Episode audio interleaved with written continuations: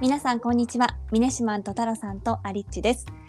さて本日11月5日はサンアスタリスクを取り上げます。よろしくお願いします。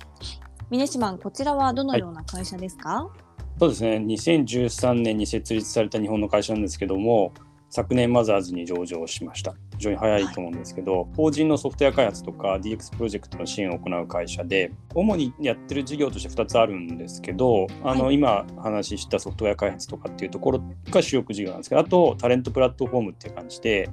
まあ、IT の人材をですね、まあ、育成したりとか派遣とか紹介とかするっていうこの大きく2つやってます。はい。で大手企業のですね DX とかになるとやっぱりあの戦略系コンサルとか SIR とかいろいろ支援とかしてると思うんですけどどちらかというとお客さんのスタートアップとかあと大きな企業でもまだ規模の小さい新規プロジェクトをまあ請け負いながら成長していってるというところで、うん、興味深いのがベトナムを中心に今1500人ぐらいのスタッフの方がいらっしゃるということでめちゃくちゃ多いですよね、2013年。ちなみに、ね、ベトナムにしか開発スタッフはいてないんですか？えっ、とですね、ベトナムを含む海外拠点っていう書き方をしてたんで、もしかしたら他の国にもあるかもしれないですね。うんうん、ちなみに日本で開発のメンバーはいてない、あ日本でも、えっと、開発のメンバーはいますね。でもやっぱりそうですね、日本で200人ぐらいいて、子会社入れて、うん、で、その他で1300ぐらいなんですね、ベトナム入れてっていうところで、まあ、日本はだからどちらかというとそのプロジェクトをリードするメンバーっていうのがどっちかというと揃ってるって感じですけど、バックグラウンドとしてはその開発できるバックグラウンドを揃ってるとは思いますし、はい、あとデザイナーとかもいますね。はい、うん。なんか先日のねシナモン AI の時もそういう話があったんですけど、うん、ベトナム結構優秀なエンジニアがたくさんいるんですよね。そうみたいですね。あの前回ちょっとシナモンの時にちゃんとお話できなかったんですやっぱり IT 人材の育成っていうのが本当に国家戦略でやってるっていうところで、まあ、理系の教育自体も世界ランキングでトップ10に入るぐらいの、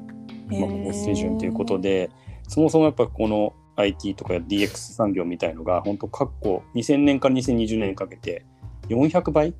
とかなんかそれぐらいの業界が成長するぐらいになってるっていうことなんで、めちゃくちゃ皆さん多分こうオフショアでこう依頼したりとか、うん、まあ、こういうサンサリスクを介してベトナムのエンジニアの方にあの作っていただいてるっていうのがきっとあるのかなって感じですよね。ちなみにサンアスタリスクは使ったことないですけど自分で会社やってる時に大体プロジェクトで10プロジェクトぐらい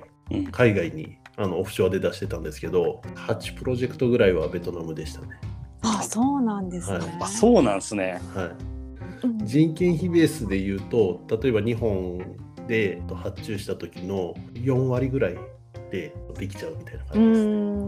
なるほど。だいぶ安いですね。そうですね。で、多分このアスタリスクみたいなとこを使ってしまうと、日本人がそのプロジェクトリーダーみたいな形で入っちゃうんで、実質多分見積もりで出てくるのが、まあ、7割とか多分そのくらいで出てくるのかなと思うんですけど直接、まあ、ベトナムに頼んじゃうと4割とかそのくらいでできちゃう感じです。あそうなんですね、はい、なんかレベルとしてはどんな印象だったんですか？いやもう本当日本でやってるのと変わんないですね。あそうなんですね、はい。まあ、コミュニケーションのところがどちらかっていうと、まあ、難しくて、うん、僕らやってたのはどちらかというと英語を喋れる人みたいな形でやってたんですけど、まあ、日本語喋れる人も結構いてたりとかするんで、コミュニケーション自体は一応はできるんですけどただやっぱり細かい専門用語とか、うん、あとはプロジェクトの管理自体を直接投げてしまうとこっち側でやらないとダメなんで、うん、それをなんか、まあ、逆にプロジェクトが遅れちゃったりとかした時のリスクっていうのがあるんで、あのまあ、こういったサンアスタリスクみたいな日本にちゃんと、まあ、窓口の会社があってきちんとそのプロジェクトを回してくれるメンバーが、うん、社内にいてるところの方が若干その納期が明確であったりとか、うん、あとはちゃんとやってほしいとかっていう時には使いやすいかなと思います。うん、そういうことですね、結構じゃあまあ国内企業でベトナムに注目しているところ多いんですね。そうですね。結果的に知らないうちにベトナムで作られてるっていうのもあると思う。我々が日々使ってる消費者として使ってるサービスも結構な割合がベトナムで作られてる可能性があるんですね。なるほど。ここの会社具体的には、はい、どのようなプロジェクトを請け負ってるんですか？そうですね。結構このサンアスタリスクのホームページに事例もかなり載ってて。非常に分かりやすかったんですけど、はい。まあ、あのいくつか例を挙げると1つ目があの日産レンタカーのアプリっていうのをうんうん出てなんかレンタカーのアプリってなんとかイメージしやすいかなと思うんですけど店舗とかレンタルする日とか車種とかをまあ選ぶタブみたいのがあってそこからこう選んでっていう、まあ、いわゆるスタンダードな機能があって非常にこうシンプルで、まあ、使いやすい感じっていうことで、まあ、UI 自体がすごくあのシンプルでいいかなっていうのとただあのその裏でなんかこうストーリーがあって結構なんかもともと6社ぐらいベンダーが入り組んでたみたいで。このシステムのベンダーがですね、あの日産レンタカーが、まあ、使ってた。それをが、まあ、複雑な仕組みだったんで、それを調整を含めて、そのアプリをリリースしなきゃいけないってことで、まあ、なかなかのプロジェクトだったっていうことみたいで、まあでもそういう、なんですかね、複雑なやつもすごくこう、最後まで、リリースまで走り切ったというところがありますし、あと他には、クラウドファンディングでお金を集めた NPO 法人の寄付のプラットフォームを作ったりとか、あとソフトバンクと日本通運が設立したあのミートラックっていうトラック配車支援の会社があるんですけど、そこのウェブアプリ作ったりとか、まあ、結構やっぱり多くのプロジェクトで、本当にその NPO 法人から大手企業のちょい弁から、うんあの大手グループの会社からみたいな感じで、もう本当いろいろなところのサポートをしてるって感じがしますね。うんはい。私もあのホームページの事例ちょっと見たんですけどあ見ました。はい。はい。はい、なんか今お話あったようにうんこう結構リリースまでのストーリーみたいなのがうんすごい丁寧に書かれてたので、うんまあ、ちょっとねあの関係ないかもしれないけどこう一つ一つのプロジェクトへの思いみたいななんかそういうのがすごい伝わってきて、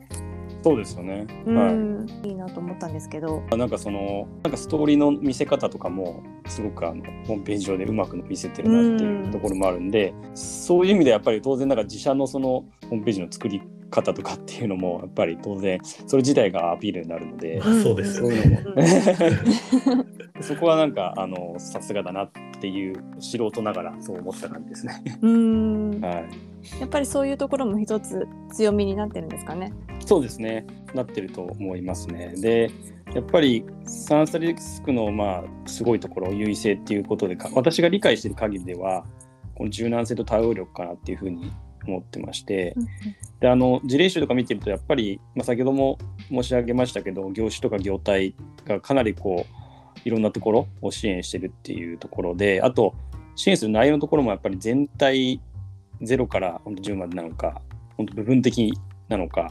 まあ、とりあえず構想だけあるんだけど実装だけお願いしたりとか結構フェーズも違うんであ結構大変だなっていうのと、まあ、そういうのではそういう意味ではなんか自分がなんかコンサル時代も同じようなこと経験したことがあるんでそういう意味ですごくこういろんな人がこうかか絡む中ですよね。その会社側ももちろんそのプロジェクトメンバーもっていうところのそのプロジェクトマネジメントっていうところがすごくすごいのかなっていうふうに思ってます。特にあの海外人材やっぱり多いわけなのでその社内のコミュニケーションの方も結構大変なんじゃないかなと思ってます。でだから実際の事例の中でマネーフォワードのちょっと事例があってでマネーフォワードの方がベトナムのハノイのオフィスに視察に行ったところ結構そのなんオフィスの雰囲気作りが結構うまいみたいなことを書いてあって、やっぱりちゃんとそのモチベーションをこう上げながらこうコミュニケーションを取りながらっていうそういうマネジメントのところもやっぱり非常にうまいのかなっていう印象がありますね。うん。はい、ね、またさらにコロナ禍でこう海外との行き来も難しいといううん。ね状況で結構やっぱり日本と海外の連携っていうの大変ですよね。いや本当にそうですよね。なんかままあちょっと僕も普通に仕事で、まあ、海外とその電話会議とかすることもあったりとかしましたけどまあなんかやっぱり会って話した方が早いなって思う時もあるんで。うん、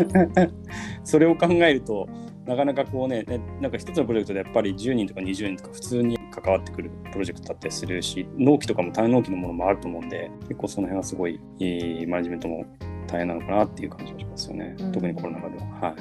ここ、まあ、マザーズにね上場しているということなんですけれどもはい。業績はどんな感じなんですか？そうですね、2級決算が8月だったんで、そのちょっとその数字ベースでは、あの売上も前年同期比8 30%以上伸びて、営業利益も40%以上伸びたってことでもう、まあ、好調も好調と。うん。いう感じなんですけども、であの株価もまあバリエーション見ても、やっぱり人気が高いなっていう感じがしてますし、うん。で今月の10日に決算発表の予定だったかと思うんですけど、ちょっと見るのが正直楽しみだなと思ってまして、で、そういう KPI みたいな形で、ストック型の顧客数っていうのを発表してるんですけども、あの四半期ごとに着実に伸びてきていて、まあ、エンタープライズ顧客っていうちょっとそういうセグメントがあるんですね。うんはいそれはねあの大企業とかそのグループ会社っていうのがそのエンタープライズになってるんですけど、まあ、そう大きなところが地道に地道に増えてきてるっていうところなんですよね。さっきのまあ日産レンタカーの例とかありましたけど、やっぱりあとそれと、まあ、アープ？アープ自体も四半期で凸凹はあるんですけど、結構年度で見るとやっぱり着実に拡大してるんで、やっぱりそういうちょっと小さめのプロジェクトからしっかりこう大手の顧客のストック型のお客さんを拾ってどこまで伸ばせるかっていうのはすごく、まあ、個人的に興味がある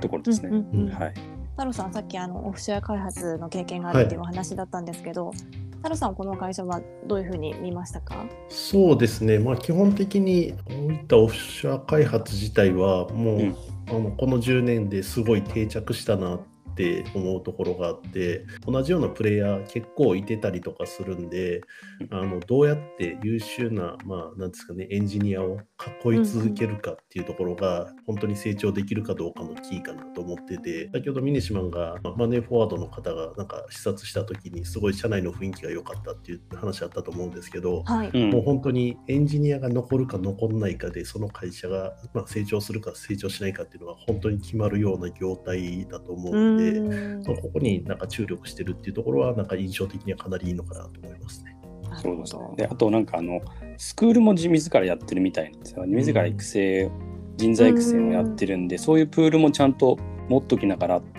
ていうところも、まあ、なんかビジネスのやり方としてはすごくうん巧みなのかなっていう印象は、そうねですね。確かに。あのありますねこの系のビジネス、結構あの離職率が高いんですよ。ああそうなんであすね。あの結局人月で、えっと、この人の値段いくらでどんだけ稼げるかっていう管理に走ってしまいがちなんですけど、あーまあ、やってるエンジニアからするとやっぱり面白いプロジェクトをやりたいとか自分が成長したいっていうところにどんだけ会社として期待に応じてプロジェクトを振り分けてあげるかとかっていうのが定着率のアップだと思うんですけど、まあ、そういったところできちんと初心者からちょっとずつレベルアップしていって会社としてまあ大きなプロジェクトにアサインできるっていう環境があるのはすごいですね。うん。うん。そうです。ねまさになんか新人をなんかそのプロジェクトマネジメントに一番最初につけたっていうのがさっきのちょっと NPO 法人の寄付プラットフォームの話なんですけど、まあちょっと予算的にそんな大きくないからっていうのもあったと思うんですけど、まあそういうのもなんかなかなかあのいい取り組みなのかなっていう印象がありました。そうですね。ありがとうございます。さあ今日はサンアスタリスクを取り上げました。明日はプレミアムウォーターを取り上げていきます。明日も聞いていただけたら嬉しいです。それではまた明日。